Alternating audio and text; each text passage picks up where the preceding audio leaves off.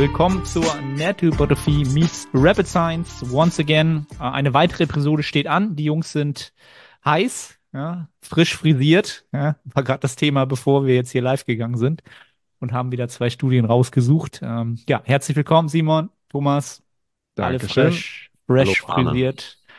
Schön, dass ihr da seid. Kurzes äh, äh, Roundup wieder. Was, was steht bei euch aktuell so an? Sportlich? Gibt es was Neues seit dem letzten Mal? Hm, bei mir nicht, ehrlich gesagt. Ich weiß gar nicht, wo wir letztes Mal waren. Ist schon ein paar Boxen Tage war her, das ne? letzte Mal das Thema. Ah ja. Äh, guck mal, ich habe es bis heute kein zweites Mal gemacht. Aber ich, Tommy. ich habe es auf dem Schirm. Weißt du, wie kalt es hier ist und glatt es Ja, ist? Das ist äh, schwer. Ich werde es auf jeden Fall wieder aufnehmen. Im Frühjahr Aber dann. ja, bisher habe ich, äh, ne. Aber ich habe Bock drauf. Also es ist nicht so, ich habe es nicht vergessen oder so. Ich habe bisher keine Zeit. Und sonst pumpen dreimal die Woche. Äh, easy going. Äh, läuft ganz gut. Okay, okay. Äh, ja, bei mir auch gar nicht super viel Neues. Äh, vielleicht mit dem einzigen Unterschied, dass ich gerade so ein bisschen mit dem Gewicht runtergehe. Ähm, will wieder ein kleines bisschen den Körperfettanteil reduzieren. Genau. Und Ist von früh dem dran im Januar. Ja, ich bin früh dran. Ja, es, weißt du, hier unten ist es ein bisschen wärmer. Das heißt, die Schwimmbäder machen schon zwei, drei Wochen früher auf. Okay. Deswegen, das muss ich mit einkalkulieren in meinem Ready. Summer Shred Cut. Ich bin gespannt. Warst du also wieder zu schwer, ne? Also die 140 Kilo Off-Season-Gewicht. Das war Ja, ja, das so ist- cool, ne? Ja, ja, ich, muss jetzt wieder runter. Ja. Aber ich bin jetzt schon bei, bei 92 knapp. Also ich habe schon 50 echt Kilo schon, runter. Äh, 50 Kilo ungefähr runter. Ja. Hast du, hast du zusammen mit Pascal angefangen? Der hat doch letztens auch. Pascal Su. Ähm, ich weiß gar nicht, ob wir zeitgleich gestartet haben. Relativ, ja. Ja. Aber er hat vorher auch immer schon wieder mal ein bisschen. Weil Pascal ist doch jeden Ja. Montag wieder Diät beginnen, oder? War das nicht so ein Running Gag irgendwie? Also, Ja. Ey, Arne, ich war Ja. in Hamburg. du warst in, der Hamburg? Woche. Ja, Sag doch nicht mal wieder, sag doch mal wieder? Bescheid. Ja, ähm, hat sich nicht angeboten, weil ich hatte ein bisschen was zu tun. Julia hatte auch ein bisschen was zu tun. Und Julia ist krank geworden. Mhm. Ich bin jetzt krank geworden. Also seit gestern geht's mir wirklich nicht gut. Und das letzte Mal, als wir in Hamburg waren, also davor, war ich massivst krank geworden in Hamburg. Diesmal sie. Nur, also liegt ein Fluch auf Hattet Hamburg. ihr das? aber Komm nie wieder. Ich meine, du hättest gesagt, das wäre davor auch schon mal so gewesen. Oder war das jetzt nur? Ich habe irgendwas in Erinnerung, dass ihr immer in Hamburg krank werdet. Davor weiß ich nicht mehr, kann sein, wird passen auf jeden Fall. Ja, wo wart ihr denn irgendwie hier? Äh, wir waren an der Alster am, in einem Hotel, Motel One. Daran liegt Frag, Hotel One. frag, frag mich nicht, wo. Richtung da- Reeperbahn wahrscheinlich, ja. Nee, ich glaube, das war nicht ganz Reeperbahn. Ich habe keine Ahnung, welcher Stadtteil das da war. Ja, Motel One gibt's hier ganz bestimmt mehrmals. Äh, ich hätte Ja, also gesagt, südlich an der Alster. Südlich und, warte, was ist das? Östlich. Südöstlich von der Alster gelegen. Müsste es gewesen sein.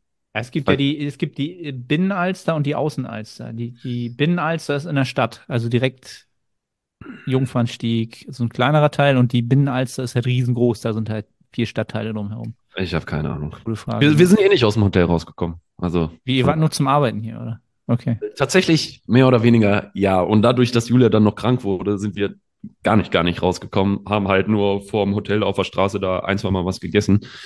Und das war's. Ja, ich hätte jetzt gesagt, hier ist einfach, das Leben ist hier einfach härter irgendwie in der Großstadt. Äh, Ja.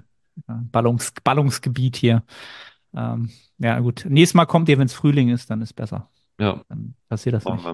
wir. Werden wir Ja. wieder krank. Sehr gerne. Alright, wollen wir reingehen? Thomas, willst du wie immer den Auftakt machen? Ich starte. Ich habe diese, nur vorab, ich habe diese Studie schon vor Ewigkeiten vorbereitet und ich glaube schon in zwei anderen Podcasts gehabt. und ähm, ich habe nicht mehr alle Details im Kopf. Verzeiht mir. Okay? Ich werde trotzdem mein Bestes geben. Danke. Also, die Studie heißt, Entschuldigung, die Studie heißt Gaining More from Doing Less, the Effect of a One-Week Deload Period Doing Supervised Resistance Training on Muscular Adaption von Coleman et al. 2023. Die Studie war relativ viel im Umlauf, falls ihr das mitbekommen habt. Äh, Mhm. Coleman ist auch so ein Zögling von, wie heißt der? Schönfeld. Äh, das ist da eine Truppe, also nur um ein paar Infos hier mal rauszuhauen. Der Ablauf lief folgendermaßen. Wir hatten 50 männliche und weibliche trainierte Probanden, die mindestens ein Jahr trainiert haben. Also kann man halten von was man möchte, ob es trainiert ist oder nicht, aber egal. Und die mussten bisher immer dreimal die Woche trainiert haben und mindestens einmal Beine gemacht haben. 50 haben, sind gestartet, 39 haben die Studie dann auch beendet. Diese Probanden wurden in zwei Gruppen eingeteilt. Gruppe Nummer eins hat neun Wochen durchgehend trainiert. Gruppe Nummer zwei hat vier Wochen trainiert, eine Woche Pause gemacht, also eine komplette Deload-Wochenpause sozusagen ohne Training und dann wieder vier Wochen trainiert. Training sah folgendermaßen aus. Wir hatten zweimal die Woche eine Unterkörpereinheit und zweimal die Woche eine Oberkörpereinheit. Die Unterkörpereinheit fand unter Aufsicht statt, weil die Messungen für Hypertrophie fanden auch im Unterkörper statt. Deswegen denke ich, dass dem Oberkörper nicht so viel äh, Fokus gewidmet wurde. Und die Trainingseinheiten sahen folgendermaßen aus. Für den Unterkörper, Oberkörper weiß ich ehrlich gesagt gar nicht, Unterkörper, wir hatten Squats an der Multipresse, wir hatten Leg Extension und wir hatten Wadenheben gestreckt und gebeugt, also mit gestreckten Knien und gebeugten Knien, also stehend und sitzen, mehr oder weniger. Trainiert wurde in einem 5 mal 8 bis 12, also fünf Sätze, a 8 bis 12 Wiederholungen bis Volitional Failure. Für die, die heute zum ersten Mal zuhören, Volitional Failure heißt so viel wie, die Probanden haben im Grunde dann aufgehört, wenn sie dachten, dass mit der nächsten Rap Failure eintritt, also Muskelversagen. Ja? Ob das wirklich Muskelversagen ist, sei mal dahingestellt, keine Ahnung, aber irgendwo in die Richtung sollte es hoffentlich gegangen sein. Die äh, Satzpausen betrugen zwei Minuten. Die Nutrition wurde tatsächlich getrackt, aber ich habe eben noch mal reingelesen. Äh, die Nutrition war quasi self-reported, also die haben getrackt und die Daten auch irgendwie weitergegeben, aber ob das akkurat ist oder nicht, keine Ahnung. Also es fand nicht unter Aufsicht wirklich statt. Hypertrophie wurde in den Quads und in der Wade gemessen. Dazu gab es noch einen isometrischen Krafttest am Beinstrecker und einen One-Rep Max in der Beuge. Ich schätze da mal an der Multipresse. So, dann muss ich hier mal ein bisschen runterscrollen zu den Ergebnissen. Bei den Ergebnissen gab es keine signifikanten Unterschiede für Hypertrophie. Wenn man sehr, sehr kleinlich ist, wenn ich mir die Ergebnisse so ein bisschen angucke, wurde die Nicht-Deload-Gruppe, also die, die neun Wochen durchtrainiert haben, hatten so ganz leichte Vorteile. Aber die Effektstärken, ich habe sie hier gerade vor mir, das müsste, das müssten triviale Effektstärken sein, also nicht wirklich aussagekräftig. Dann ähm, Vorteile fand man bei der Nicht-Deload-Gruppe bezüglich Kraft. Sie sind stärker im isometrischen Krafttest geworden und moderat stärker beim One-Rep Max. Ich muss dazu sagen, diese, diese Gruppen um Schönfeld herum, die machen mir in letzter Zeit echt ein bisschen zu komplizierte Statistiken, die ich nicht mehr so gut verstehe. Also ganz ehrlich, früher habe ich eine Studie gelesen und da stand halt äh, signifikant, nicht signifikant und dann gab es ein paar Prozentangaben und gut ist. Und mittlerweile geben die da Sachen an, wo ich mir oft denke, man, keine Ahnung, was ihr sagen wollt. so, weißt du? Deswegen ist es selbst hier für mich schwer zu sagen, ob das Ganze wirklich alles signifikant, nicht signifikant war oder sonst was. Deswegen sage ich eher, beim Kraft war die Gruppe ein bisschen besser, bei Hypertrophie gab es schien es keine Unterschiede gegeben zu haben. Also nur, dass wir hier mal auf einem Nenner sind. Dann äh, zwischen den Zeilen konnte man noch so ein paar Infos rausholen, dass zum Beispiel in der Deload-Gruppe die Schlafqualität besser war. Ich, ich weiß aber ehrlich gesagt gar nicht, wie das ermittelt wurde. Ich schätze mal irgendeinen Fragebogen. Ähm, dann der Muskelkater in der Deload-Gruppe war auch mehr, also die haben irgendwie mehr Muskelkater gespürt in dieser ähm, gesamten Zeit.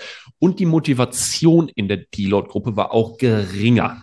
Ja, also die haben besser geschlafen Muskelkater war aber größer und die Motivation war auch größer.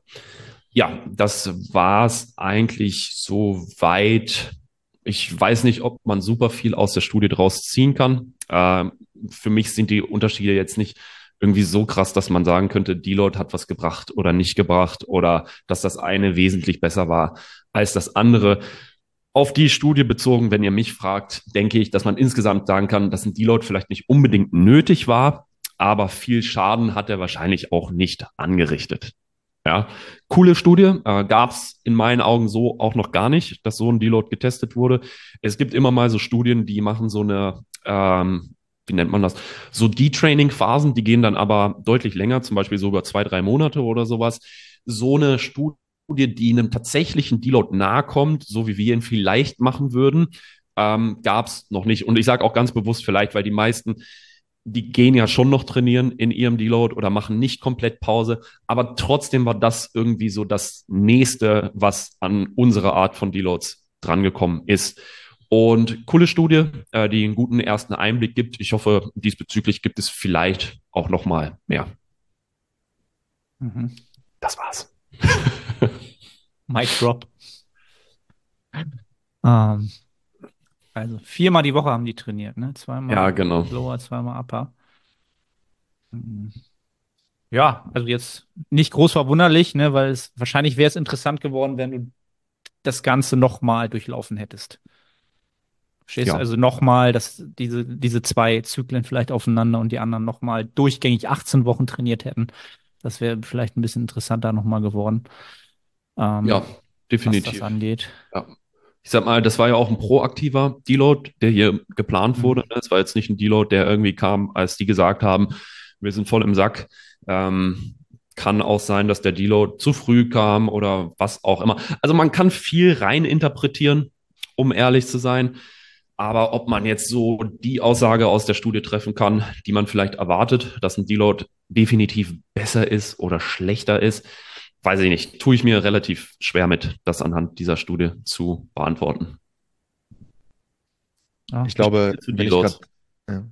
Wenn ich gerade einmal äh, einwerfen darf, ich glaube, also was für mich aus dieser Studie fast mehr hervorgeht als die Beantwortung der Frage, ist ein Deload sinnvoll oder nicht, ähm, weil ich glaube, dafür müsste man es, wie Arne sagte, einfach auch über einen längeren Zeitraum testen. Und ich glaube, jeder, der einigermaßen hart trainiert und das wirklich mal über Wochen am Stück durchzieht, kennt das aus der, aus der Praxis, dass irgendwann ist man halt einfach platt so. Und ich glaube, da hat es dann schon seine Berechtigung. Aber was ich finde, was da eben mehr hervorgeht, ist tatsächlich, dass wahrscheinlich die, die Frequenz, mit der man einen Deload benötigt, sicherlich variieren kann.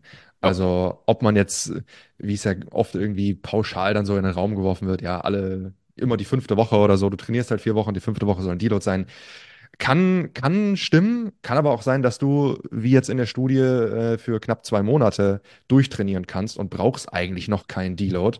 Ja. Vielleicht wird es dann halt in Woche 10 oder 11 fällig. Ne? Aber Ja. ich glaube, dass ähm, Also hättest du vielleicht gesagt, dass es eventuell auch Sinn macht, eher einen reaktiven Deload zu nehmen, als direkt zu planen, dass ich nach Woche fünf, weil ich stimme dir auf jeden Fall zu, dieses gängige Reden ist definitiv immer nach vier, fünf, sechs Wochen so ungefähr dieser Zeitraum, Ja. sollte man Deload machen. Und dem würde ich tatsächlich auch echt widersprechen, weil wenn kein Deload notwendig ist, so im Hypertrophietraining und so weiter, dann hätte ich gesagt, warum? Also, weil im Grunde nimmst du dir damit eine Trainingswoche, wo du eigentlich noch mehr Gains machen könntest und auch dazu in der Lage bist und planst schon vorab ein Deload, der ja auch wieder dazu führt, dass du einen Cut machst sozusagen, den nächsten Block startest und dann auch wieder lower reingehst. Das heißt, eventuell gehen sogar ein paar mehr Wochen verloren. Ja, Ja. deswegen, ich hätte gesagt, so im Hypertrophie-Fall ähm, lässt sich stark darüber streiten.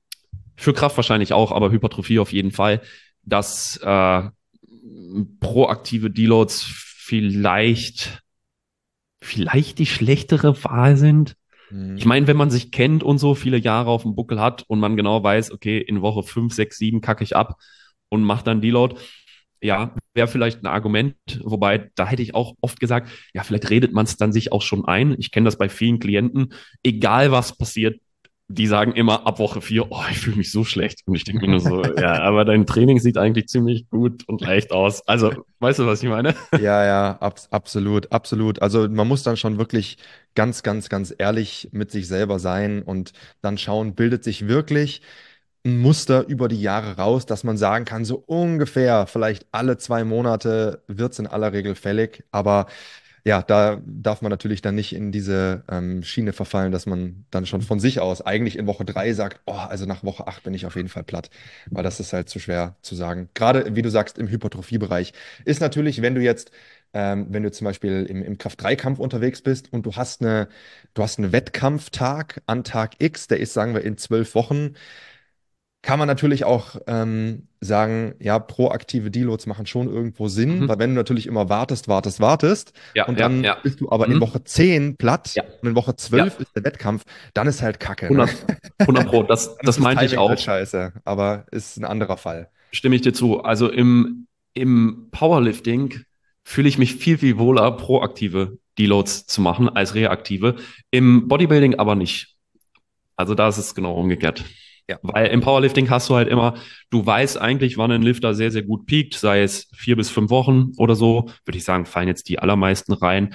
Und dann äh, willst du das natürlich, also zumindest mache ich es so, das so ein bisschen abpassen auf den Wettkampf, ne, dass du vor dem Wettkampf quasi noch deine vier Wochen hast, drei Wochen plus genau. Taper oder was auch immer. Mhm. Ne, da finde ich das auch so, bietet sich einfach ein bisschen besser an. Im Hypertrophiebereich, du weißt, wie es ist, ne, am Wettkampftag äh, falls du Bodybuilding betreibst, naja, da gehst du jetzt nicht auf die Bühne und stimmst Gewichte, sondern du musst ja. halt einfach nur gut aussehen. Ne? ähm, deswegen ist es da, denke ich, so ein bisschen irrelevanter. Mhm. Also was ich da nochmal hinzufügen kann, vielleicht aus der, aus der Erfahrung heraus, ist ja auch immer ein Faktor, woran man nun festmacht, was ist der Indikator dafür, dass ich ein Deload brauche. Ja, ähm, das ist ja auch immer so eine Frage. Und ich glaube, da kann man Gewohnheiten tatsächlich verschieben. Ne, wie ich es auch gesagt habe, diese vier bis sechs Wochen waren, glaube ich, eine Zeit lang ja bei allen so der Standard. Und mittlerweile würde ich sagen, ich bin bei den meisten eher so bei sechs bis zehn Wochen. Ganz einfach aus dem Grunde heraus, dass viele früher ja auch immer gedacht haben, sie müssten im Laufe eines Mesozyklus ja von Woche zu Woche ihre Leistung steigern. Wenn das nicht mehr stattfindet, dann haben die schon gedacht, naja, dann bin ich halt fatigued, dann bin ich ja müde, dann kann ich ja keine Hypertrophie mehr einfahren. Und da bin ich mittlerweile viel, viel geduldiger geworden. Ja, und mhm. den Leuten auch mal wirklich aufzuzeigen, ey, du bist jetzt in Woche sechs, ja, und du machst halt in vielen Muskelpartien von Woche zu Woche noch Fortschritt. Wenn ja. du jetzt aber in einer anderen großen Muskelpartie jetzt die Leistung der Vorwoche reproduzierst, ist das in meiner An Ansicht halt immer auch noch ein, ein Rekord, ja, ein Auslastungs- PR, nenne ich das dann halt. Ja. Und wenn der Mensch das einmal begriffen hat und sagt, ja, stimmt, hast ja recht, eigentlich habe ich die Leistung nochmal gebracht und die Woche drauf nochmal gebracht und hier und da aber nochmal ein PR gemacht in anderen Muskelpartien, dann kommst du immer noch voran. Und dann sich wieder vor Augen zu rufen, was du auch gesagt hast, Thomas, dass jetzt eine Deload-Woche natürlich wieder kein reizvolles Training bedeutet, plus wieder eine Intro-Woche unter Umständen, die auch jetzt nicht so reizvoll vielleicht ist wie oft willst du das im Jahr machen und wie viel Zeit verlierst du dann ja. auf der Straße, die du halt äh, hast, als Netty sowieso nicht. Da ist die Straße kurz oder du musst sie lange fahren. Ne, das sind so Gedanken, wenn du das den Leuten einmal so aufzeigst, dann sind sie auch auf einmal viel, viel mehr bereit, in Woche fünf zu sagen, nee, nee, nee, nee, lass uns auf jeden Fall noch mal eine Woche ja. machen. Und dann, nee, nee, nee, lass uns noch mal eine Woche machen. Ja. ja. Also wie diese Leidensfähigkeit dann noch mal ein bisschen zu erhöhen. Also um an einem Punkt einzuhaken, da stimme ich dir auch komplett zu. Das hatte ich auch letztens bei Instagram.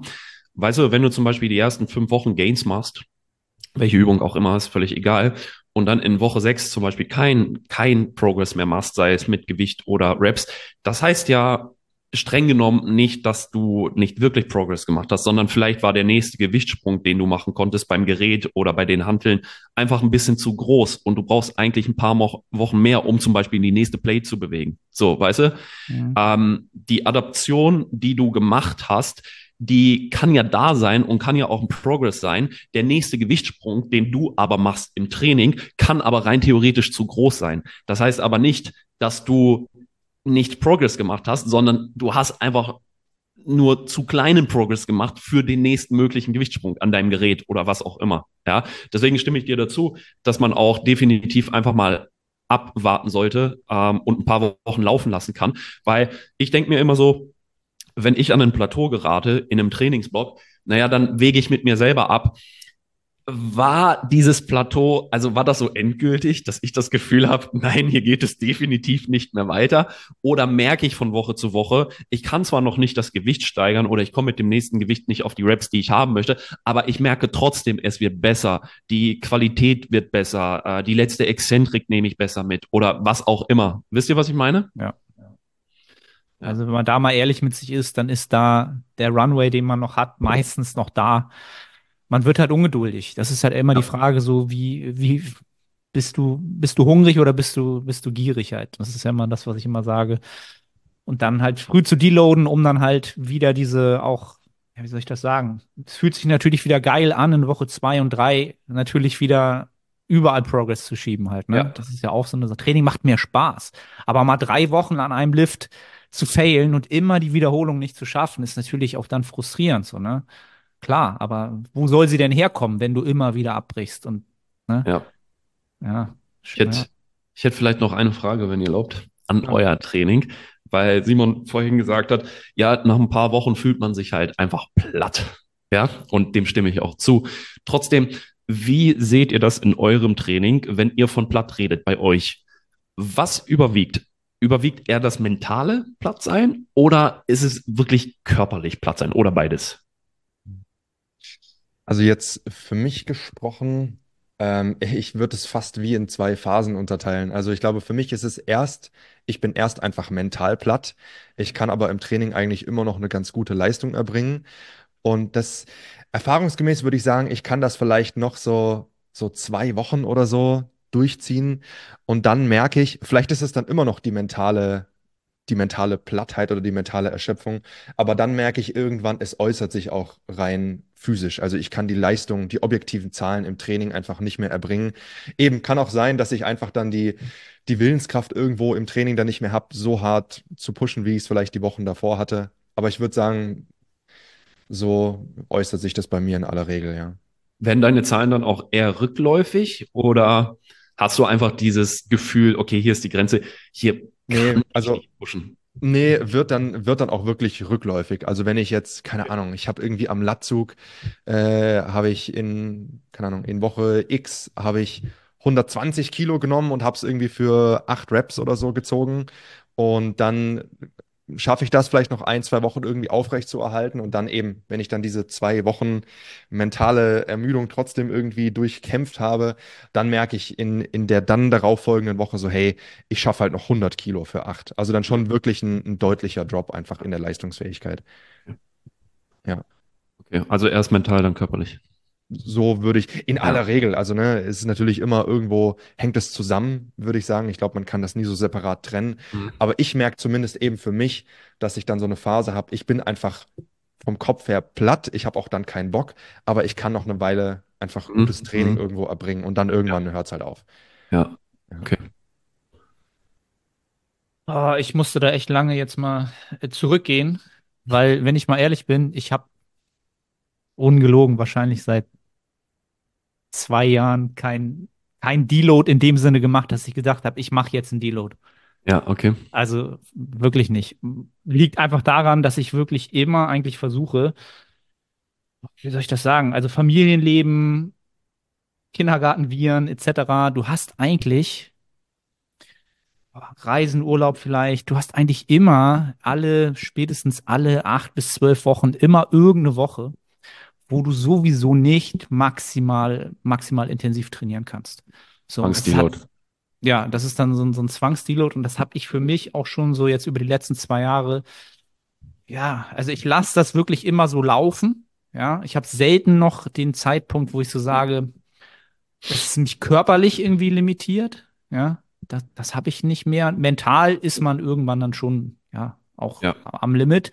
Aber da bin ich wirklich mittlerweile nach den, ich sag mal, nach dem Seuchenjahr letztes Jahr einfach auch an, an dem Punkt, wo ich sage, Training macht mir so viel Spaß und gibt mir im Alltag so viel zurück, dass selbst wenn ich mich mental irgendwie, also gar keinen Bock habe aufs Training, habe ich trotzdem kurioserweise auf eine andere Art trotzdem Bock auf Training. Also ich kann Mhm. das nicht erklären. Also ich habe überhaupt keinen Bock, aber ich weiß, wenn ich heute nicht ins Training gehe, dann lasse ich eine Einheit auf der Strecke, weil nächste Woche ist irgendwie, keine Ahnung, ist die Kleine krank, ist irgendwas. Das kann halt immer kommen und da bin ich so, ich, ich hole alles rein und habe dann auch immer noch gute Einheiten, auch wenn sie jetzt von der Leistung genau nicht mehr unbedingt super sind, aber ich schaff's dann eigentlich immer noch recht gut mit diesem Gedanken, ja, die Leistung noch mal zwei, drei Wochen zu konservieren und dann tritt das meistens von automatisch irgendwie ein. Dann ist man mal unterwegs zwei, drei Tage und dann, ja, da bin ich mittlerweile auch an dem Punkt, wo ich sage, wenn ich Urlaub mache, etc., dann ist mir Training wirklich völlig Wumpe so. also das ist mir wirklich egal. Ne? Früher war ich ja echt immer dann im Training, alle zwei, drei Tage. Und jetzt ist halt, da wird einfach gedeloadet, so fertig. Und danach gehst du halt wieder rein, wenn es geht. So ist, ja. So Kann ich absolut nachvollziehen, was du sagst. Ich frage auch nur deswegen, weil ich spinne in letzter Zeit immer mehr mit dem Gedanken rum, sollte man sein Training eigentlich so aufstellen, dass der körperliche Deload eigentlich gar kein Thema ist, sondern eigentlich nur der mentale Deload irgendwann ähm, zum Tragen kommt, weil bei mir ist es zum Beispiel so, ich habe drei Trainingseinheiten. Ja, stumpf gesagt trainiere ich Push-Pull-Beine einer Frequenz jede Woche durch. Ja, die Einheiten liegen so weit auseinander. Ich bin fit, wenn ich in die nächste Einheit gehe. Ja, ich, ich brauche kein Deload. Meine, meine Blöcke haben sich jetzt die letzten, ich glaube, die waren irgendwas alle zwischen 13 bis 15, 16, 17 Wochen, so um den Dreh. Und dann habe ich eigentlich auch immer nur einen Deload genommen, aus solchen Gründen, wie du gerade gesagt hast. Also, ne, man ist irgendwo hingefahren, man konnte nicht trainieren gehen oder sonst was. Rein körperlich hätte ich aber keinen Deload gebraucht. Und in letzter Zeit, seitdem ich das so handhabe, mein Progress ist so gut. Also ich kann mich so krass steigern. Ich, in, in diesen 17 Wochen Training, ich steigere mich in jeder Einheit. Ja. Und ich denke mir auch halt immer für Klienten, sollte nicht das Ziel sein, eigentlich das Training so aufzustellen, dass das Körperliche nicht das Problem ist, sondern dass man eher irgendwann sagt, okay, ich habe einfach keinen Bock mehr auf diese Übung oder, also wisst ihr, was ich meine, oder auf die Übungskonstellation oder auf die Tage generell, weil so denke ich, naja, du, du treibst die Leute immer in die nächste Einheit, sie sind fit, sie können immer wieder Gas geben und sie können halt Ewigkeiten trainieren, ja, ohne, ohne Wochen quasi liegen zu lassen. Hm. Kann ich, ja. kann ich, kann ich auch völlig nachempfinden. Absolut. Ne? Und ich glaube, die meisten wissen auch ja um das Belastungsmanagement. Aber ich glaube, im Hinterkopf ist dann halt leider noch irgendwie der Teufel, wo, auf welcher Richtung der halt auch immer kommt und sagt, ja, aber komm, ich will ja auch viel Volumen trainieren. Ich will ja auch super hart trainieren. Ich will ja auch meine fünf Einheiten, damit ich was ja. essen kann. Ja. Sonst kann ich nicht so viel essen. Ja, also ihr wisst, was ich meine. Jeder hat ja. seinen Teufel irgendwie im Hintergrund, wo auch immer der, der kommt. Und ja, ja, ja, absolut. Ich gebe dir recht, Arne. Aber wenn ich das Ganze mal hinterfrage, ja, okay, du willst dein Volumen trainieren, von mir aus, mach das. Wenn die einzige Art und Weise ist, aber dass du dein Volumen trainieren kannst, dass du im Anschluss ein Deload nehmen musst, weil du sonst nicht weiter pushen kannst, würde ich in den Raum werfen, wäre es nicht klüger, nicht dein Volumen zu trainieren, weil im Endeffekt machst du im Deload nichts anderes, außer die Ermüdung abzubauen. Ja, im Deload passiert nichts Magisches. Dir wachsen nicht mehr Muskeln oder mehr Kraft oder sonst was. Du nimmst die Ermüdung runter und dadurch äh, bist du eigentlich wieder am Ausgangspunkt. Ja, da passiert ja nichts extra. Zumindest würde mich das sehr, sehr wundern auf physiologischer Ebene. Deswegen hier mein Punkt generell gesprochen, Training eigentlich eher so aufzustellen, dass du genau nicht in diese Phase läufst, wo du eigentlich nur einen Deload brauchst, weil du, ja, weil du ihn machen musst, weil du im Arsch bist, weil sonst könntest du nicht weiter pushen. Versteht ihr, worauf ich hinaus möchte? Absolut. Ja, Absolut. also wenn ich es richtig verstehe, ähm, dann zielt das ja eigentlich so ein bisschen darauf ab, dass du versuchst, du setzt im Training einen Reiz, das geht einher mit einem gewissen Grad an Ermüdung, mhm. physisch als auch psychisch. Mhm. Und dann versuchst du eigentlich genau das nächste Training, jetzt mal angenommen für die nächste Muskelgruppe, wenn wir es isoliert betrachten, mhm. genau an dem Punkt wieder anzusetzen, wo du perfekt erholt bist. Ja. Und setzt dann den nächsten Reiz. Und natürlich im Vakuum betrachtet, wäre das in meinen Augen sicherlich auch das Ideal, weil du ja dann wirklich, dann bist du maximal effizient unterwegs. Du setzt einen, jetzt nehmen wir mal an, du setzt den perfekten Reiz, du ja. wartest bis zum perfekten Zeitpunkt ja. und jetzt setzt du wieder den nächsten Reiz, wartest Richtig. wieder auf den perfekten Zeitpunkt. Also in der Theorie würde ich dir absolut ja. zustimmen. Ist dann natürlich aber, ich meine, wenn man im, ich sag mal, im, im Leistungssport irgendwo unterwegs ist, wenn wir jetzt mal auf der Schiene bleiben, es ist natürlich, du bewegst dich ja immer, weil du auch irgendwo im Hinterkopf hast, du willst den Reiz maximieren, immer auf Messers Schneide, weil Richtig. du willst den Reiz maximieren, weißt aber, wenn ich ein bisschen drüber gehe, sei es durch zu viel Volumen, zu hohe mhm. Frequenz, mhm. was auch immer, dann ist halt, sind die Kosten, die ich damit bezahle, sind halt dann exorbitant größer. Und dann wird es schon schwieriger, diesen nächsten Zeitpunkt abzupassen. Oder der ja. verschiebt sich halt, ja. Und das müsste ich theoretisch wissen, weiß es aber nicht. Ja. Bleib also bei meinem vorher festgelegten nächsten Zeitpunkt und dann bin ich schon ja. aus dieser Idealzone raus. Du, du hast es so schön erklärt und ich dachte mir nur so, ja, Simon erklärt gerade eigentlich die perfekte Trainingsplanung. weißt du? Aber ja, du hast natürlich recht, dass es wirklich, äh, sagt man, Tanz auf Messer, Messerschneide ist? Ja, ne? Mhm. Mhm. Okay, wollte ich nochmal fragen. Aber du hast natürlich recht, weil du könntest dein Training theoretisch genau an diesen Punkt bringen, wenn alle Variablen gleich bleiben. Jetzt pennst du zum Beispiel drei schlechte, äh, genau. drei Nächte schlecht und dann wird schon alles wieder durcheinander geworfen. Also auch da brauchst du so einen gewissen Spielraum natürlich. Ja. Aber im Endeffekt, weißt du, ich habe viel drüber nachgedacht in der letzten Zeit und dachte mir nur so, eigentlich klingt das nach Training, wie es sein sollte. Ja. Ich glaube, was man dann, was du dann eher diskutieren könntest, weil dieses Ideal, wie du gerade gesagt hast, das wirst du nie auf den Punkt genau erreichen. Ja. Aber was man natürlich diskutieren könnte, ist, ob man nicht sagt, man verzichtet ganz bewusst auf ein kleines bisschen Reiz, ne, dass man sagt, man geht nicht an diese 100 Prozent, ja. sondern bleibt bewusst ein bisschen drunter, nimmt das bewusst in Kauf, ja. weiß dafür, kann ich diesen nächsten Zeitpunkt einfach mit höherer Wahrscheinlichkeit zumindest ja. abfangen und brauche dann entsprechend sehr wahrscheinlich, weil es einfach solche Phasen, schlechter Schlaf, Stress mit Frau, Mann, was auch immer berücksichtigt, braucht dann eben auch nicht eine Phase, wo man sagt, fuck, jetzt bin ich halt voll übers Ziel hinaus, ich bin kaputt, jetzt muss ich eine Woche nichts machen. 100 Prozent. Genau wie du gesagt hast, dass du dir im Grunde einen kleinen Puffer mit einplanst, ja. der eher für ein bisschen weniger shootet, um zum Beispiel solche Sachen abzufangen. Weil du willst ja quasi sagen, du machst Einheit 1, machst die perfekten Gains bis Einheit 2, wo du alle Ermüdung abgebaut hast und dann wieder die perfekten Gains machen kannst. Du sagst ja im Grunde, ich mache nicht ganz die perfekten Gains, ich gehe nur bis 95 Prozent. Dafür gehe ich auch sicher, dass meine Fatigue bis zum nächsten Mal auf jeden Fall weg ist. Ja, Exakt. und darauf baust du dann auf. Finde ich auch so rein in der Theorie. Ne? Das ist natürlich alles Theorie, finde ich aber extrem clever, clever gedacht. Gut. Guter Talk. Genau. Wir, wir, damit lassen wir das Thema einfach mal. Wir lassen das mal so im Raum stehen, weil ich glaube, da kann jetzt sich jeder gute Gedanken zu machen, wie er mit diesem Gedankengang umgehen möchte. Alright, ja, sehr yes. cool. Moin Moin aus Hamburg nochmals. Arne hier. Ich unterbreche kurz, um dich auf unseren Coaching-Service aufmerksam zu machen. Wenn du schon des Längeren über ein Coaching nachdenkst und deine Resultate nicht den entsprechen, was du an Zeit und Energie einsetzt, dann klick auf den Link in der Beschreibung und wir bringen deinen Fortschritt auf das nächste Level. Sichere jetzt ein kostenloses Erstgespräch. Ich freue mich von dir zu hören. Simon, was hast du?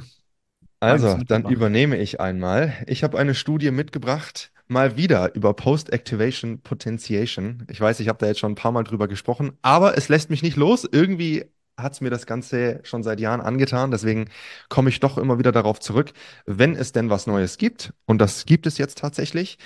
Die Studie nennt sich Post-Activation Performance Enhancement as a Strategy to Improve Bench Press Performance to Volitional Failure von äh, den Nachnamen kann ich nicht richtig aussprechen. Garbisu Hualdet, keine Ahnung, et al. von 2023. Also auch sehr aktuell.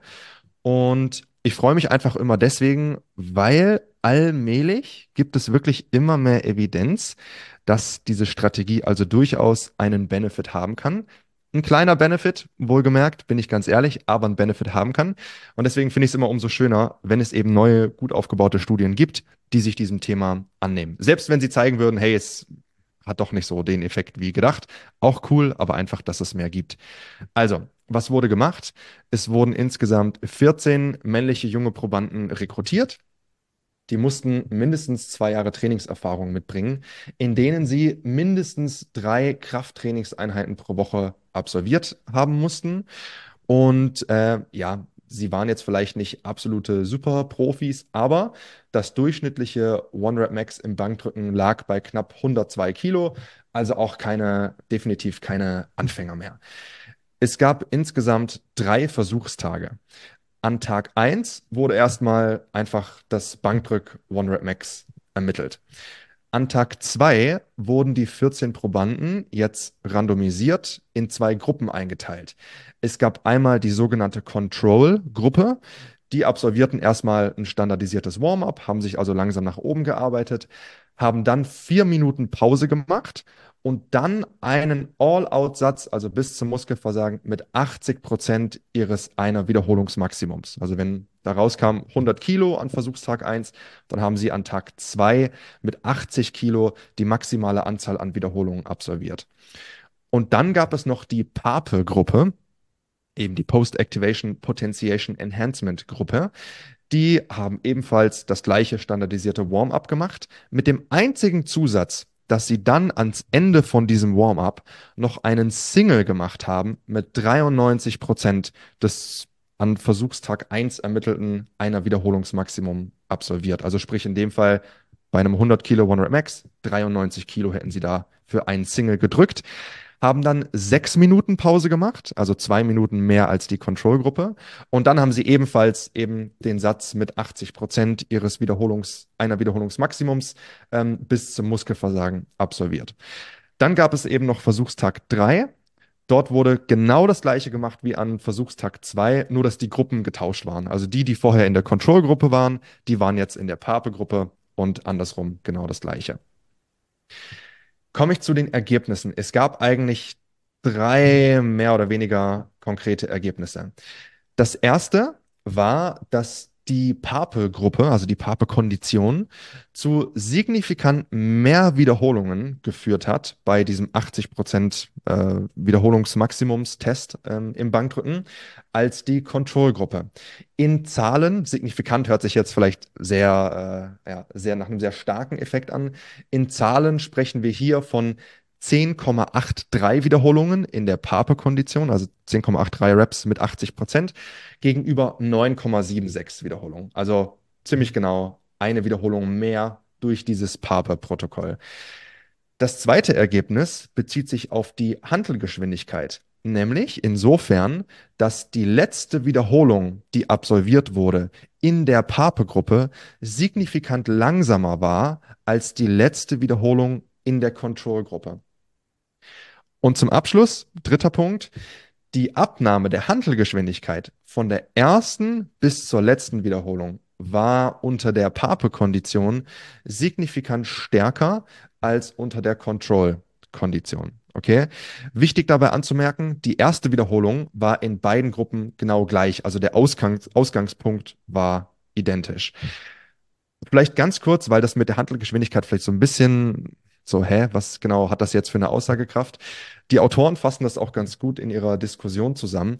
Im Prinzip ist die Interpretation für diese beiden Ergebnisse, dass die Pape-Kondition, also dieser eine Single, der noch ergänzend gemacht wurde, dass der die Probanden quasi resistenter gegen Ermüdung gemacht hat. Sprich, die waren durch diese eine Wiederholung mehr in der Lage, den Satz einfach noch weiter zu erstrecken und entsprechend auch noch diese eine extra Wiederholung zu machen, halt mit einer sehr langsamen Handelgeschwindigkeit, was die Leute nicht geschafft haben, die diesen Single eben nicht vorweg durchgeführt hat.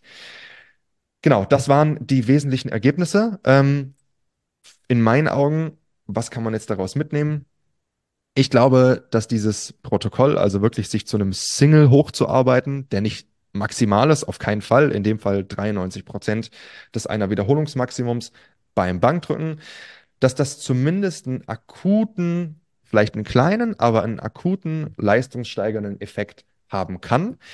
Ähm, und auch eben, wenn das nicht sonderlich groß ist, kann das in meinen Augen zumindest eine ganz valide Strategie sein, gerade für solche Testing- Settings. Also wenn man sagt, man möchte jetzt in irgendeiner Übung oder man hat einen super schweren Topsatz, wo man sagt, hey, heute will ich den Rekord angehen. Ähm, dort hat man wirklich die Möglichkeit, diese eine extra Wiederholung zu machen. Ich meine, man wärmt sich sowieso auf, macht halt dann noch eine schwerere Rap. Es ist also auch super zeiteffizient, kostet nicht wirklich viel Zeit, zwei Minuten mehr vielleicht. Und naja, manchmal, gerade wenn man halt fortgeschritten ist, ist es halt oft so diese eine Wiederholung mehr oder weniger, die dann darüber entscheidet, ob man einen neuen Rekord aufgestellt hat oder nicht. Von dem her, ich sehe vor allem den Sinn für, für solche Kontexte. Ob das jetzt sich auf lange Sicht wirklich in mehr Hypertrophie äußert oder ob du diesen Effekt auch noch beim sechsten Satz innerhalb deines Trainings ähm, verspürst, sei mal dahingestellt. Ich denke, beides ist eher nicht der Fall. Dafür scheint mir zumindest bis dato der Unterschied zu klein. Aber eben, ich glaube, wenn man sagt, hey, heute möchte ich es wissen, ich will einen neuen Rekord aufstellen, die Strategie zu nutzen, kann definitiv dieses kleine Quäntchen extra an Leistung bringen. Und das war's. Kann ich Ja. kurz eine Frage stellen? Ja. Wo, ich glaube, du hast gesagt, ich habe nicht gut zugehört. Worauf haben die Autoren das zurückgeführt, dass die, du hast irgendwas mit Fatigue gesagt, dass die Pape-Gruppe, Genau, Besser? also die, genau, die, die Probanden in der Pape-Gruppe, die konnten die letzte Wiederholung in diesem Ausbelastungstest, nenne ich es mal, konnten sie auch noch unter niedriger Hantelgeschwindigkeit absolvieren. Also die waren quasi in der Lage, die letzte Rep noch durchzugrinden, auch Aha. wenn die Hantelgeschwindigkeit halt sehr langsam war, wohingegen das in der anderen Gruppe nicht der Fall war. Die haben einfach die Wiederholung halt nicht mehr geschafft. und womit soll das zusammenhängen? Und die Interpretation oder was die Genau, Autoren sich ich. dabei denken, genau, ist, dass das die Probanden quasi resistenter gegen Ermüdung gemacht hat. Also sprich, du, du sammelst ja irgendwo Fatigue im Laufe des Satzes an und irgendwann ist halt dann vorbei. Und die Probanden, die von diesem Protokoll Gebrauch gemacht haben, die wurden quasi resistenter gegen diesen Ermüdungsabfall, sprich, die konnten einfach den Satz länger strecken und auch noch unter sehr hoher Ermüdung, also bei der neunten Rep, immer noch die zehnte Wiederholung Ja, ja. rausgrinden. Das war so die, der Okay. Gedankengang dahinter. Ja, okay, aber also mich hätte da eher interessiert, weil ich finde, das ist so ganz ein bisschen so plump zu sagen von den Autoren. Ja, was Mhm. genau ist denn der Mechanismus dahinter bei der Fatigue? Weil was Ja. genau Absolut. resistenter? Ja. Weil äh, es ist ganz witzig, ich habe letztens ein bisschen über PAP und PAPE, da gibt es ja sogar einen Unterschied, Gibt es, ja. ähm, äh, bisschen gelesen und ich weiß nicht mehr, ob ich das ganz auf die Kette bekomme, aber ich glaube, eine Theorie war, warum PAP besser funktioniert und in besserer Leistung äh, mündet, ähm, dass irgendwie die Myosinköpfchen Mhm. näher am Aktin sind, bevor es losgeht und Mhm. irgendwie, wenn ich das richtig verstanden habe, quasi schneller greifen und die Mhm. Zeit dazwischen irgendwie, also weißt du, und das Ja. irgendwie schneller abläuft. Ich mag mich auch täuschen, weil das ein paar Tage her ist, als ich das gelesen habe. Ich fand es aber sehr, sehr interessant, weil Ja. wirklich mal die Mechanismen dahinter kennenzulernen, warum Absolut. das überhaupt der Fall sein könnte. Ja. Ähm, ja, keine Ahnung, inwiefern das stimmt oder nicht. Ich fand es aber eine bisschen bessere Beschreibung, als nur zu sagen, ja, die wurden fatigue-resistenter, aber warum? Klar, was genau der Hintergrund ist. Ich erinnere mich, ich habe, das ist der, der Artikel ist wahrscheinlich schon bald zehn Jahre alt, war aber ultra gut. Das war irgend so ein Kumpane von John Meadows. Der hieß Scott, bla bla bla. Ich kann gleich mal gucken, vielleicht, äh, vielleicht finde ich das noch. Aber der hat also einen super Artikel damals geschrieben über eben dieses, äh, über diese Strategie und hat da mehrere sowohl physiologische als auch mentale ähm, potenzielle Mechanismen erklärt, Mhm. die zu diesem leistungssteigernden Effekt führen können. Ich schaue mal nach dem Podcast nach und vielleicht kann ich es noch, kann ich es noch einreichen. Also ich, ich glaube, das macht schon aus vielerlei Sinne, aus vielerlei Sicht Sinn, weil das Erste, was du schon gesagt hast, halt Aufwand nutzen, ist, ist halt gut. Ne? Die Ratio ist halt gut. Du hast halt wenig Aufwand. Du musst eh dich akklimatisieren und dann so einen Satz halt zu machen. Ähm, so wie ich das verstanden hätte, äh, das Thema resistenter gegen Ermüdung. Du startest dadurch doch aus meiner Sicht einfach nur mit einer niedrigeren RPI quasi in den Satz. Oder? Also die wahrgenommene RPI. Du startest einfach niedriger und kannst die dadurch einfach länger nach oben ausbauen. Also du, du gehst halt von, Das, äh, du startest ja. halt, du gehst halt auf 11 quasi. Bei dir gibt's dann eine RPI 11 statt einer 10. Einfach weil die Wahrnehmung dann einfach eine andere ist, von der du aus, ausgehst, oder? Also, ähm, was ich jetzt zumindest aus eigener Erfahrung berichten kann, wenn wir jetzt so von dem subjektiven Gefühl sprechen, es ist, wenn du ein Single gemacht hast, pausierst dann und gehst dann in dein Arbeitsgewicht, was ja in aller Regel dann ein Stück weit darunter liegen wird. Das Gewicht fühlt sich in den Händen oder in den Beinen oder was auch immer du halt gerade für eine Übung machst, es fühlt sich einfach leichter an. Also du machst dann die erste Rep und denkst dir, oh krass, es sind halt dann vielleicht, weiß nicht, 15 Kilo weniger oder so als das, was du vorher, wenn auch nur für ein Single gemacht hast. Aber du hast halt schon mal dieses schwerere Gewicht gespürt irgendwo. Und dann gehst du, zumindest ist es eben bei mir so, gehst du halt auch sehr selbstbewusst in den Satz rein. Wenn du merkst, oh, du hebst das Gewicht raus, es fühlt sich halt deutlich leichter an. Und dann hat das auch so einen, so einen mentalen, so einen Mhm. mentalen Aspekt, dass du einfach sehr Ja. selbstbewusst bist und denkst so, hey, fühlt sich so geil schon an, obwohl ich noch gar nicht losgelegt habe. Heute hole ich mir den Rekord, ne? Ich könnte mir fast auch vorstellen, dass es vielleicht sowas eine verfrühte Aktivierung von großen motorischen Einheiten mit sich bringen könnte, dass du vorher diesen schweren Satz gemacht hast und vielleicht dadurch irgendwie besser prime kannst, dass du direkt mehr feuern kannst und dementsprechend mehr motorische Einheiten benutzen kannst und sich deswegen das Ganze vielleicht am Anfang auch leichter anfühlt. Also könnte ich mir so zusammenspinnen. Ist ja. sicherlich nicht richtig, aber ja. interessant auf jeden Fall. Ja, ja, also ich, ich glaube, selbst wenn man sagt jetzt, ach, ich habe jetzt gar keine Lust, ähm, mich exakt mit dem Protokoll zu beschäftigen, das kann jeder unter euch oder kann sich auch jeder einfach schon darauf ähm, nutzen, dass man sagt, selbst wenn man nur akklimatisierende Sätze macht und der letzte, bevor man in die Arbeitssätze geht, da konzentriert man sich einfach nochmal deutlich mehr, ja, einfach nochmal die drei, vier Wiederholungen oder was auch immer man da macht, wirklich vollen Output zu generieren. Und dann hast du, glaube ich, auch schon guten Effekt darauf, dass halt genau, was auch immer, die Fasern schon mehr rekrutiert sind, mehr Fasern rekrutiert sind, zu einem höheren Grad sich rekrutieren lassen im ersten Satz. Ähm, ja.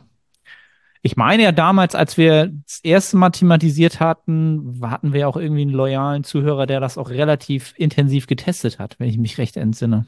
Bei HipTrust war das, glaube ich. Ja, ich glaube, das war, ich glaube, das war Arno aus der Schweiz. Ja, ja genau. kann sein, genau. Ja. Und wenn ich mich recht entsinne, war sein Fazit auch, jetzt nichts Weltbewegendes, aber mhm. so im, im, Schnitt war er, glaube ich, auch so bei einer Wiederholung oder so, wenn ich mich recht entsinne. Also das ich kam bin mir auch nicht sicher, genau. aber ich glaube auch so in die Richtung. Ja. Ja. Ja, ähm, ja und eine Wiederholung im Hypertrophiebereich, als auch im Kraftbereich, sowieso das nochmal viel mehr wert, aber eine Wiederholung, wenn man halt bei irgendeinem, was ist so der Klassiker, was machen die Leute immer? Hackenschmidt schwer. So, diese eine Wiederholung ist halt schon eine Welt, ne? Jo. Ja. Das ist dann schon echt, ja. kann schon echt viel ausmachen. Okay, aber arbeitet ihr damit wirklich konstant in gewisser Weise? Ich nicht, nee. Also ich bin bis jetzt nicht zugekommen. Es würden sich zwar ein, zwei Möglichkeiten bei mir im Training anbieten, aber irgendwie nee, bisher. ja, also ich mache das tatsächlich äh, nicht immer, aber also auch nicht bei, es bietet sich auch nicht für jede Übung an. Also wenn ich jetzt überlege, ich würde jetzt keinen Single im Seitheben machen oder so. Also Mach mal. Ja, also man könnte es theoretisch schon auch machen, aber ja, ich finde, es gibt geeignetere Übungen und auch weniger geeignetere Übungen. Also wenn ich überlege jetzt sowas wie eine Hack Squat zum Beispiel, kann man das sicherlich gut machen. Vielleicht, wenn man an, an der Chest Press ist oder Bankdrücken macht, kann das sicherlich auch gut klappen. Aber eben jetzt sowas wie Seitheben oder Trizepsstrecken oder so, mache ich das jetzt auch nicht. Aber bei diesen größeren Geschichten, also ich persönlich mache das äh, regelmäßig, sage ich mal. Cool. Ich auch nicht. Ich habe es ich hab's mal wirklich eine Zeit lang probiert bei ADLs. Da hat das aber nicht funktioniert für mich tatsächlich. Mhm. Also wenn du dann da irgendwie, keine Ahnung, was war das, 200 Kilo auflegst, die ich nicht bewegen kann, so. Also kann ich bewegen, aber halt nicht auf die sieben oder acht Wiederholungen. Und dann hat das irgendwie, war das schon cool. Das war dann deutlich leichter, das andere Gewicht, aber es hat nicht den Effekt gebracht, dass da deutlich mehr, also so mehr ging, dass ich gesagt habe, okay, so haben wir den, den Fortschritt hier irgendwie maximiert. Hm. Ja, ja, ja. Ja, ich glaube, äh, das muss auch einfach jeder, jeder austesten. Das ist sicherlich nicht was für jeden, da hat auch nicht jeder Bock drauf. Ähm, aber ich glaube, ein Versuch wert ist es mal und dann kann man immer noch für sich selber entscheiden, will man das nutzen oder vielleicht in bestimmten Fällen oder auch nicht. Das ist auch völlig in Ordnung. Eben, wir reden halt hier nicht von Rieseneffekten. Ne? Es ist so dieses ja. kleine, kleine Detail, was halt vielleicht mal einen Unterschied machen kann, aber auch so ein nettes Gimmick, oder? Genau, doch einfach so mal auch Fun. Genau, so, genau richtig, genau. Okay. Alright, ja, sehr cool. Be fand ich beides sehr, sehr coole Themen, glaube ich, wo jetzt jeder auch was in die Praxis mitnehmen kann, wenn er will, oder halt auch entsprechend mal sich Gedanken machen kann, ob das, was er gerade tut, vielleicht mal einen anderen Weg gehen kann. Thema Deload, ja. Ähm, mhm. Was ich da immer interessant fand, kennt ihr die Theorie von äh, Manu Henselman, dass man Muskelgruppen deloadet? Ja. Der macht das ja so. Fand ich eigentlich eine ganz interessante Idee, aber ich glaube, das macht es ja nochmal sau kompliziert, oder? vom Zyklus, das irgendwie alles zu planen und wann deload ich dann was und ja, ja, schon, ja. Und ich glaube, was da halt, also was für mich da der wesentliche Punkt ist, der dagegen spricht, rein eben körperlich kann das Ganze vielleicht funktionieren, in der Theorie, Wobei dann, du hast ja auch, ich meine, überlappende, ähm, also das teilweise bei Übungen halt sich Muskelgruppen überlappen von der Belastung her und so. Ich meine, wenn du jetzt sagst, du willst deinen Bizeps deloaden, ja, was machst du dann im Rückentraining? Machst du das auch nicht Mhm. mehr oder machst du nur noch Pullover oder, naja, anyways. Aber für mich, Ja. ähm, was da vor allem dagegen spricht, ist vor allem der, der mentale Aspekt. Also wenn ich sage, ich bin einfach platt, ich habe keinen Bock auf Training, dann bringt's Ja. auch nichts, wenn ich sage, ja gut, aber äh, mein Hamstring hat Deload. Hm. Ja. Ich habe trotzdem keinen Bock auf Training. so, ne? Also, ja. Ja, man Aber muss halt bei dir. irgendwann mal raus, ne? Praktikabel finde ich so beim ersten Hören nicht so wirklich. Ja. Aber, naja. Vielleicht gibt's ja irgendjemand, der das mal ausprobiert hat und sagt, ey, das hat super geklappt oder lasst Vielleicht, es ja. uns, lasst es uns wissen. Auf jeden Fall. Alright, ähm, habt ihr noch was zu, zu hinzuzufügen? Nee, Dann äh, lasst mal die Leute wieder wissen, wo sie mehr davon bekommen. Wir, muss ich fairerweise sagen, stellen unseren äh, Newsletter ein. Also Hm. äh, gibt es eigentlich nichts zu verkünden, äh, wo Sie uns finden, außer auf unseren Internetseiten. Ähm, Instagram, Thomas89Guider in meinem Fall. Simon, deins war? Wissen ist Kraft. Ja. Ja. Folgt den Jungs auf jeden Fall. Ne? Con Content gibt's ja trotzdem in gewisser Weise. Ja. Ja, ja, schade. Schade. Ja. wir- Hat sich nicht mehr so gelohnt, um ehrlich zu sein. Ja. Um mal die klaren Fakten zu, auf den Tisch zu legen. Will keiner mehr wissen. Nein, nicht, dass keiner mehr wissen will, aber es ist einfach viel Arbeit für uns, bei der wenig im Rückzug kommt, muss man einfach mal sagen. Und deswegen Ja. muss man sich auch irgendwann eingestehen, okay, dann lässt man sein, weil wir haben ja auch, würde ich mal behaupten, sehr, sehr viel andere Sachen zu tun. Und selbst wenn es nur einmal monatlich war, ich kann jetzt nur für mich sprechen, aber ich schätze mal bei Simon auch, ist es natürlich immer ein gewisser Aufwand, äh, eine Studie zu lesen, das Ganze runterzuschreiben, das zu planen in deine Woche und so weiter. Und Ja. deswegen hat sich einfach nicht so, nicht mehr so wirklich angeboten.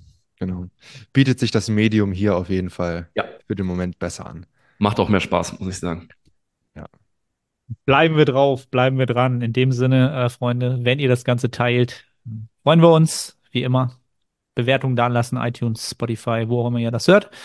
Und ja, würde ich sagen, verbleiben wir bis zur nächsten Episode und sagen ciao, ciao. Bis dann. Ciao.